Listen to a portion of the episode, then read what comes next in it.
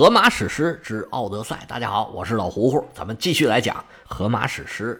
上回书说到，奥德修斯回到故乡，首先就遇到了雅典娜的考验。他是睡着回来的，结果一睁眼，发现自己在一个陌生的地方，而且身边除了人家送他的礼物，一个人也没有。这时候，雅典娜变成一个牧羊少年，出现在奥德修斯的身边。结果奥德修斯啊是瞎话，张嘴就来，编的一点破绽都没有。雅典娜现出真身，说：“奥德修斯，你过关了，这儿啊就是你的家乡伊塔卡岛。现在你暂且去找一下你们家那个猪官，在那儿待一段时间。我呢去把你儿子给接回来。”奥德修斯听了雅典娜的吩咐，俩人是分头行动。奥德修斯就找到了自己的猪官儿。到了地方一看呢，奥德修斯不禁感慨呀，原来他印象里的小猪官现在已经变成了养猪场的大老板、大老板了。那个猪舍啊，现在已经变成了一个大院子，能养好几百头猪。奥德修斯在这个时候已经被雅典娜幻化成了一个老人的形象，脸上皱纹堆垒，身上是破衣啰嗦。奥德修斯到了猪舍。见到了这个猪官欧迈俄斯，欧迈俄斯也不嫌弃，也是好吃好喝招待他。奥德修斯就跟这欧迈俄斯啊有一句没一句这么闲搭个，了解了不少现在伊塔卡岛上的情况。让奥德修斯非常高兴的是，欧迈俄斯是张口闭口都在夸他，但他就是坚定的相信奥德修斯啊已经死了。奥德修斯跟他打赌说，奥德修斯一定没死。当然，奥德修斯他自己知道，他自己知道自己没死嘛。但是这猪官啊，人家根本就不接他这个茬，说你一个臭要饭的，我跟你打这个赌啊，他没意思。我要是输了，你赢我一套衣服；你要是输了，我啥也没有，这没意思。咱不玩这个。你来了这么久了，咱们吃了喝了，又聊了这么半天，我还不知道你是谁呢。要不这样吧，你给我讲一讲你自己的故事。奥德修斯心中暗笑啊，得这又得来一遍。于是他就跟这欧迈俄斯说：“你呀，得去拿个小板凳哎，坐我对面。我这故事啊可长，你还得给我拿点酒。现在不是都讲啊，我有故事，你有酒吗？来点酒，来点酒，咱们小酒晕着，我慢慢给你讲。”欧迈俄斯说：“行行行，我这就去给你打酒。”说着话，站起身形出去拿酒。不多一时，他就回来了。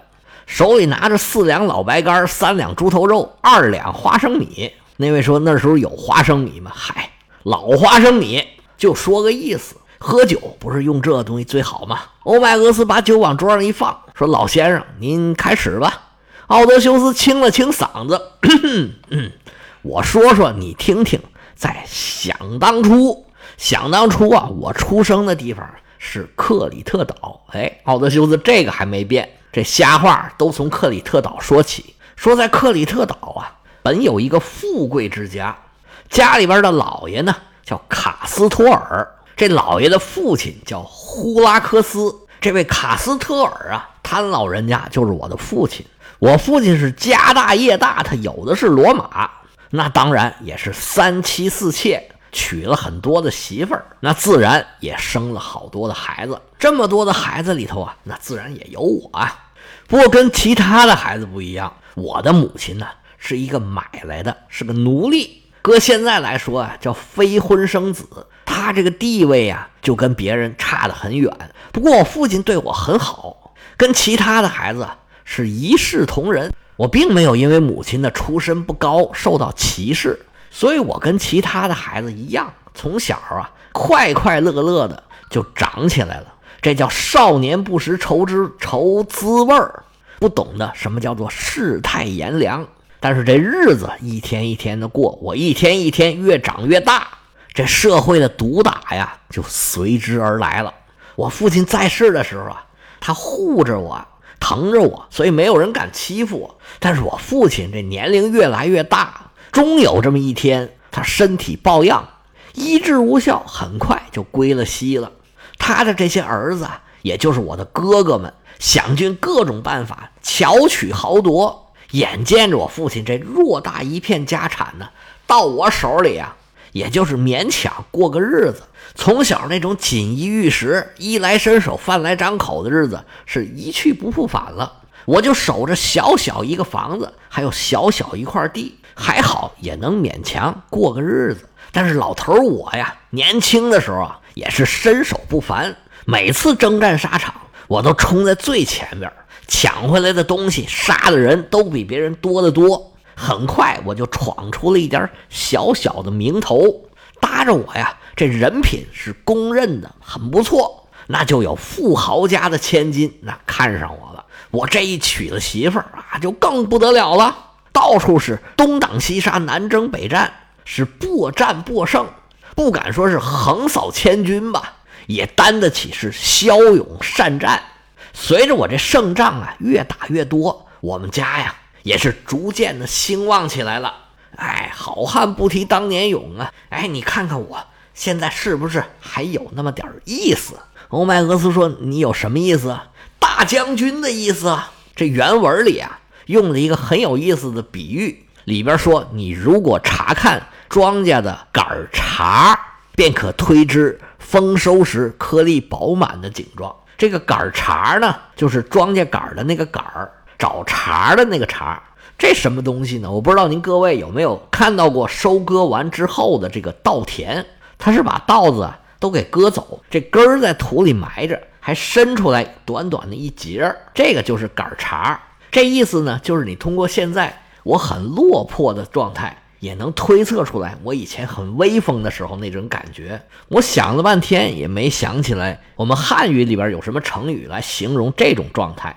您要是哪位能想起来，麻烦您跟我说一声。我感觉是有这么一个词儿，也不知道是不是真的有。但是这个荷马式的比喻呢，我觉得比得很好。扯远了，咱继续讲奥德修斯。奥德修斯说：“我在当时打仗呢，那可是小有名气，而且是收获颇丰。”结果这么一打仗啊，就打上瘾了。再回家干那农活啊，哎呀，我就觉得很没意思。每次回家，我就琢磨什么时候再去出海打仗呢？一到战场上，我就兴奋呢，感觉可比在家待着强多了。结果后来你还别说，真让我等上了一回。当时希腊联军呢出征特洛伊，也找到我们克里特岛来了。我一听说要打仗啊，后脑勺都乐开花了。赶紧收拾收拾，跟着伊多莫纽斯就去特洛伊打仗去了。在此之前呢，我就已经打过九次仗了。那个时候啊，我们坐着船出海，无论到了什么地方，下船就抢啊。那个日子，大碗喝酒，大口吃肉，大秤分金，整个克里特岛没有人不认识我的。后来我跟着伊多莫纽斯去了特洛伊，我还有点含糊，毕竟啊，去这特洛伊实在是太远了。我打了这么多仗啊，从来没走过那么远。但是形势他逼到这儿了嘛，按我这个名气，我不去呀，他不合适。以后在这待着就被人瞧不起了。而且我也愿意打仗啊，那就得去。但是到了特洛伊之后啊，是屡战不胜，这可就有点麻烦了。好在最后啊，打了十年，终于算是打赢了。结果我回到家待了就一个月，这打仗的瘾又犯了。我就四处张罗，凑了九条船，弄了几百号人，我们准备好酒，准备好肉，祭祀了神明，然后我们大喝了六天，在第七天头上扬帆远航。我们打算去哪儿啊？你猜？我们去了埃及。当时天气非常好，一路就是刮北风。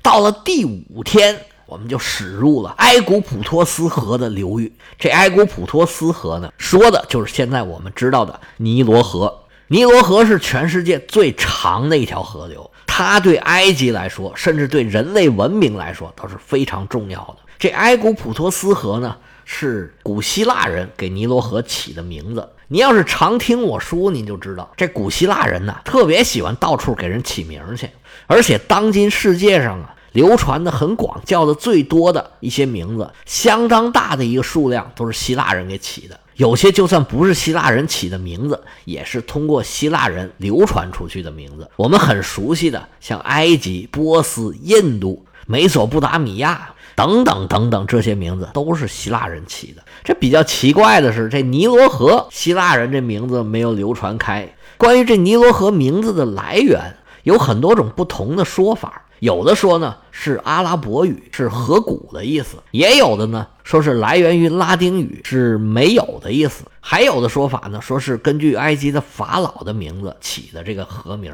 到底是怎么来呢？现在反正是莫衷一是。总之不是希腊人给起的。我们扯远了啊，再说回来，奥德修斯说：“我带着这九条船呢，几百号人到了埃及以后啊，弃舟登岸，留几个人看着船，其他人呢？”全部都上岸抢劫，刚一下船呢，哎呀，我们抢的这个爽啊！村庄里这些埃及人呢是毫无抵抗能力，我们把男的全杀了，把妇女儿童全部抢走。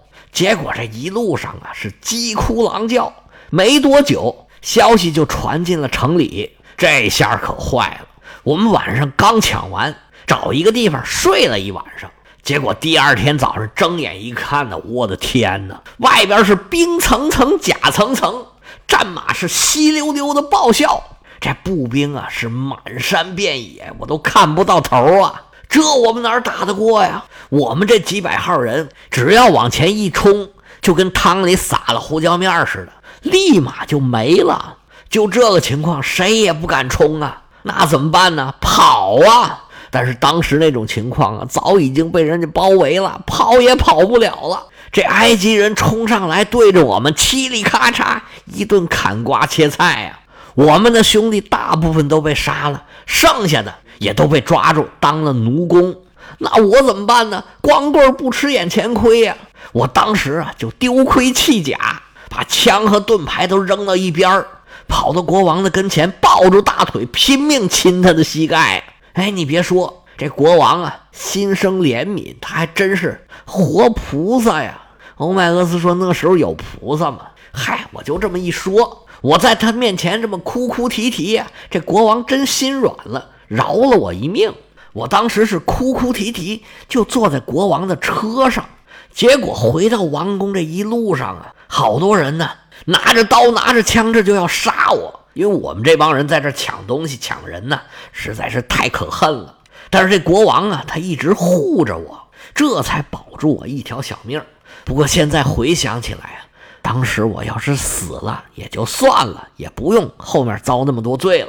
国王把我带回王宫，我一看，哎呦，这埃及是真富啊！埃及这王宫是富丽堂皇。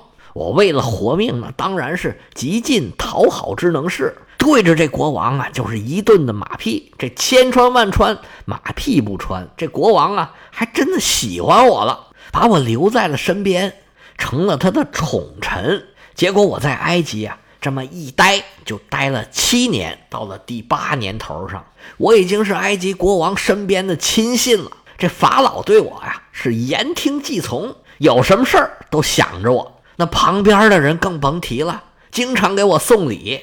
我在埃及这时候啊，已然是富甲一方，又成了有钱人了。但是这个时候啊，我又遇上了一个人，这个人呢是个腓尼基人，他的一番花言巧语打动了我。他说：“我们腓尼基那儿可好了，我们那儿有好多大城市，有大帆船，还有制作精美的各种各样的玩意儿，而且我们那儿啊。”有各地的美女，你想不想去看一看呢？他前面说了一溜十三招，我根本一点兴趣都没有。直到他说到最后，算是说到我的心坎里面去了，我就答应他，行，我就跟你去看一看你们那是啥样的。咱可得说明白啊，我可不是奔着美女去的。那腓尼基人心领神会呀，对对对，咱们收拾收拾，赶紧走吧。结果我就上了他的船，来到了腓尼基。我一到啊，发现这地方真不错，结果就住在他们家里，流连忘返。我足足待了一整年。结果这一年过去之后啊，这个腓尼基人又有新想法了。他跟我说呀：“哎，你要不要去一趟利比亚？我们这儿有好多货物啊，开船开到利比亚就可以卖了，赚上好多好多的钱。你要不要去看看？利比亚也好啊，那儿有美女呀。”于是啊，我就跟着这个人一起上了前往利比亚的海船。他这么说还是挺合理的，因为从腓尼基地区出发到利比亚，在那个时候啊，应该已经是腓尼基人当时一个很常规的贸易路线。而且呢，后来在利比亚崛起了一个很强大的城邦，那就是腓尼基人建立的城邦，叫做迦太基。迦太基人在后世跟罗马人斗的是你死我活，罗马可以说就是踩在迦太基的废墟上，成为地中海霸主的。等我讲完这个奥德赛，我再回去讲罗马史，就要讲到这一段了。奥德修斯说：“我跟这个腓尼基人上了船，我当时可不知道啊，他心里有鬼。他带我去利比亚呀，不是去卖货，他是去卖我呢。从腓尼基要去利比亚呀，可以经过克里特岛。”但是他这船呢，没有在克里特岛停，沿着大海中间就过去了。我们坐的船队驶过克里特岛以后，只见前方是茫茫一片大海。当时我这心里就没着没落的。结果这船队啊，没走多一会儿，就看见前方啊是乌云滚滚，风是越刮越大，这是要坏事儿啊！应该是腓尼基人这个小子心怀鬼胎，被宙斯给发现了。于是啊，就记起一朵黑云，随着一阵电闪雷鸣，嘁了咔嚓。这回可倒好，本来是整整齐齐、训练有素的一支船队，转眼间变成了海上漂浮的一大堆破木头板子了。所有的船员都被甩到了船外头，有的船开始还没打烂。这宙斯还挺大方，一点也不省着用，他那闪电就跟不要钱似的，嘁了咔啦。把这些船呢，一个个全都给打烂了。空气里一直飘着一股硫磺味儿，所有的水手瞬间都已经不知道飘哪儿去了，一个个踪迹不见。我也不例外呀，掉到海里头了。我拼命挣扎，还好抱住了一颗桅杆，跟着海浪是随波逐流。那时候在海里啊，我毫无选择，只能勉强撑着我不掉下去。结果在海里头飘啊飘啊。我在那儿数着，一天两天，直到漂了九天，在第十天头上，我才终于看见海岸了。到了岸上，整个人呢，早已经是精疲力竭。我没走两步，扑通一下就趴在地上了，任凭海水在哗哗在我身上冲，我是毫无知觉，整个人就昏过去了。等我再睁开眼一看，耶，只见自己呀，躺在一个。又软和又暖和的一个床上，身上盖着被子。我再往旁边一看，哟，是一个小孩儿，是谁呢？不认识。这小孩一看我醒过来了，赶紧喊：“爸爸妈妈，他醒了！”叫完又回来，瞪着眼睛在那看着我。这小孩喊完，不多一时，只见呢门口进来一个壮汉，身材高大，是衣着华丽。身后头跟着几个人，手上端着吃的喝的。我在床上挣扎了两下，没挣扎起来。只见这人说：“你呀，别动，先躺一会儿。来，我给你拿点东西，你吃点喝点，恢复一下体力。”伸手一指那小孩，你看见没有？这是我的儿子，是他在海滩上发现你躺在那儿，这才叫人把你给送回来。你这已经昏迷了一天一宿了，不过现在醒过来了，醒过来就好。这大人说话的时候呢，这小孩一直在旁边坐着。奥德修斯说：“我吃了点东西，这精神慢慢缓了一缓，我就能张嘴说话了。”我当然是对这个男孩千恩万谢。然后我就问：“咱们这是什么地方啊？”我一问，这小孩愣了：“啊，你不知道这是哪儿吗？”那当然不知道了。小孩就说：“呀，我们这地方啊，叫做塞斯普罗蒂亚。”他这一说，奥德修斯说：“我更晕了。这塞斯普罗蒂亚是在哪儿啊？”小孩嘿嘿一乐。要想知道塞斯普罗蒂亚在哪儿啊？咱们下回接着说。例行宣传，你要是觉得我说的还行，麻烦您伸出你发财的小手，加个关注、订阅，再点个不要钱的赞。你要是对西方的历史文化，还有各种的文学名著，感兴趣也可以加老胡胡我的个人微信：l ao 老喝芜湖喝芜湖 y y l s 老胡胡的全拼，业余历史的简拼，咱们一起来学习。行，今天就讲到这儿，咱们下回接着说。